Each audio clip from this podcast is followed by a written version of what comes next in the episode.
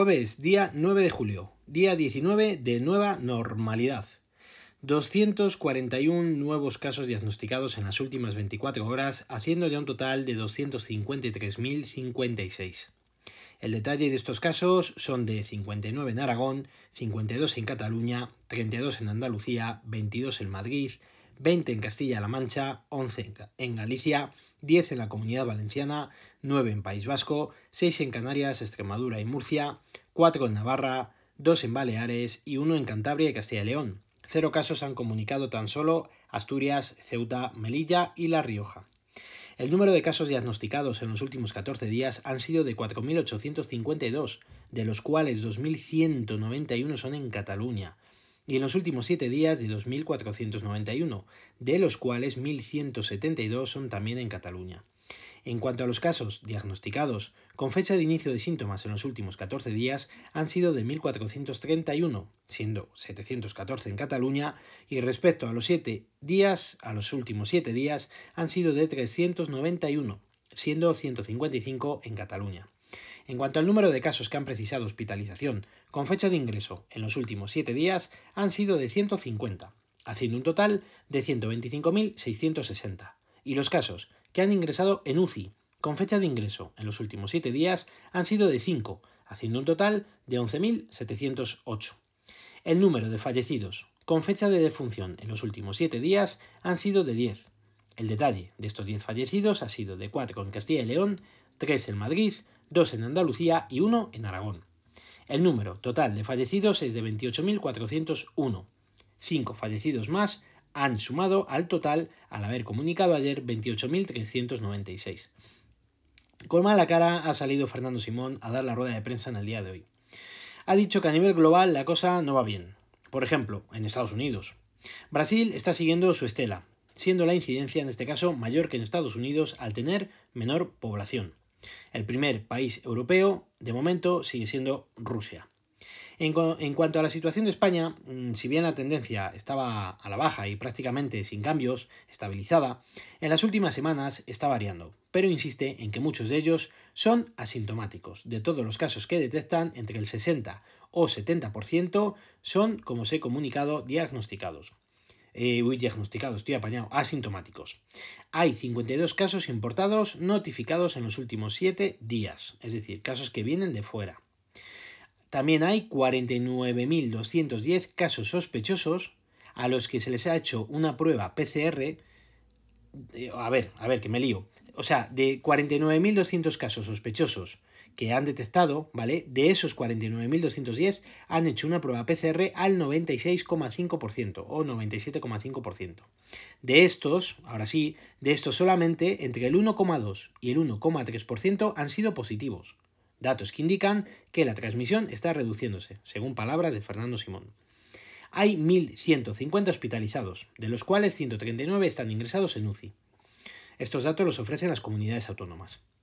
En cuanto a los brotes, mm, le han preguntado por ellos. Me ha quitado importancia el de Aragón, ya que está en vías de solución, así como el de la casa de acogida que había en Andalucía. En cuanto al de Amariña, aunque se han producido más casos confirmados, lo ha dado prácticamente como controlado pone más interés desde luego a Cataluña, es decir, a Lleida. Del resto no les ha dado mayor importancia, aunque haya reconocido que a verlos haylos, como las meigas. Incidiendo en el caso de la comarca de Segriá, ha dicho que entre el 70% o el 71% de los contagiados son asintomáticos, y que es cierto que hay algo de transmisión comunitaria, y las medidas nuevas que se han tomado parece ser que hacen que la epidemia no esté creciendo. Pero insiste en que hay que tener mucho cuidado. Los pacientes parece que también se están reduciendo o estabilizando en los hospitales a los cuales acuden, pero hasta el fin de semana no se podrá valorar la situación con más precisión, así que habrá que esperar todavía unos días. No cree que sea necesario confinar a la gente en casa, pero sí evitar aglomeraciones y grandes afluencias en general. Ante la insistencia de si se podría decir que el brote está controlado, ha dicho que no lo saben y que hay que esperar al impacto de las nuevas medidas que han establecido, aunque hay algunos pequeños indicios que podrían indicar que sí, y que podrían ir por el buen camino, pero insiste en que hay que esperar por lo menos hasta el fin de semana. En el resto de España, tal cual está la situación, no considera necesario realizar confinamiento en ningún caso. En cuanto al uso obligatorio en todos los ámbitos de mascarilla, ha insistido en que la mejor medida es la distancia interpersonal. Pero evidentemente dice que todo lo que sea ayudar a evitar la propagación siempre estará de acuerdo con ello. No ha querido hablar del número de rebrotes de nuevo, porque dice que podría dar lugar a malas interpretaciones y que por lo tanto es mejor que no insistamos. También le han preguntado sobre los rebrotes en Madrid, porque realmente no están comunicando. Y ha comentado que ayer se han reunido con ellos, porque bien es cierto que a verlos, haylos también. Hay rebrotes, pero sobre todo los están detectando en domicilios. Y les está pareciendo raro que fuera de los ámbitos domiciliarios no se estén detectando ningún brote.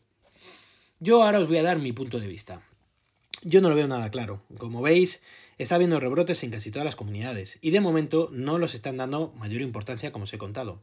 Ellos son los expertos, es evidente, pero la sensación es que empezamos a dar bandazos por todos los lados.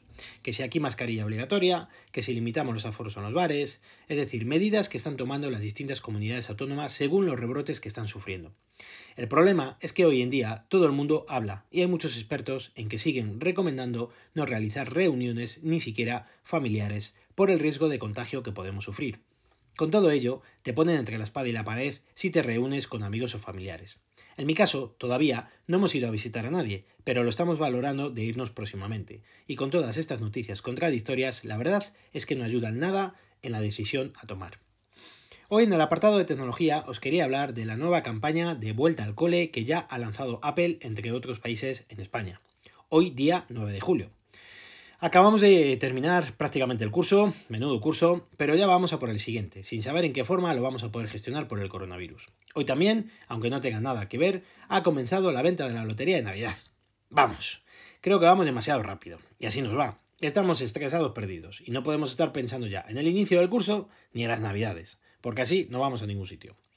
Cuando me decidí yo a comprar el iPad Pro, pensé, no os, creáis en esta, en esta oferta de, de, la vuelta al cole, pero dije, es que primero el regalo, mm, no sé qué es lo que van a regalar, normalmente estaban regalando los bits, pero es que yo no me podía esperar, y hace ya tres meses de la compra.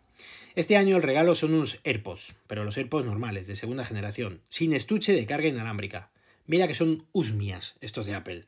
Pero que es que además solo te lo regalan por la compra de un MacBook Air, un MacBook Pro un iMac, un iMac Pro, un iPad Air o un iPad Pro. Por ejemplo, el Mac Mini está fuera de la oferta y creo que el más barato parte de 929 euros. Yo creo que ya te los podrían regalar perfectamente. Hombre, entiendo que con un iPad de educación, pues a lo mejor no. Pero vamos, con un iPad mini, vamos, no estaría mal. Eso sí, tiene algo bueno, que es que si quieres el estuche de carga inalámbrica, lo podrás obtener pagando un extra de 40 euros. O, si quieres unos AirPods Pro, por 90 euros más, los puedes conseguir. Y desde luego es bueno, pero yo creo que es bueno para ellos, está claro. Aún así, creo que es una muy buena opción. Además del porcentaje de descuento que te realizan por la, por la promoción de estudiantes, eh, si conseguís unos AirPods, pues hombre, pues no está mal. Ya sabéis que no obstante os tenéis que identificar como estudiantes para poder realizar la compra y obtener estos beneficios. Así que aprovechad porque descuentos en Apple y regalos son dos palabras que rara vez van juntas. Vamos mis valientes, que hoy ya están disponibles las betas públicas de iOS 14, iPadOS 14 y MacOS Big Sur. Así que ahora no tenéis excusas, ya que simplemente si no estás registrado en la web de Apple para recibir dichas betas, te puedes suscribir de forma totalmente gratuita y cacharrear con las nuevas funciones del software. Ya sabéis que son betas, así que puede haber algo que no funcione adecuadamente. Eso está claro. Entiendo que la beta, esta que han sacado pública, coincidirá con la beta 2 de desarrolladores. Además, también han salido las versiones Golden Master de eh, iOS 13.6, con lo cual, a lo mejor en un par de días la liberan ya para todos los usuarios, al igual que WatchOS 6.2.8 y iPadOS 13.6. Por cierto, ya para terminar el podcast de hoy, parece ser que Samsung también está pensando en no incluir el cargador en sus terminales. Con lo cual, como sea cierto, van a ir la mayoría de los fabricantes detrás de Apple y de Samsung.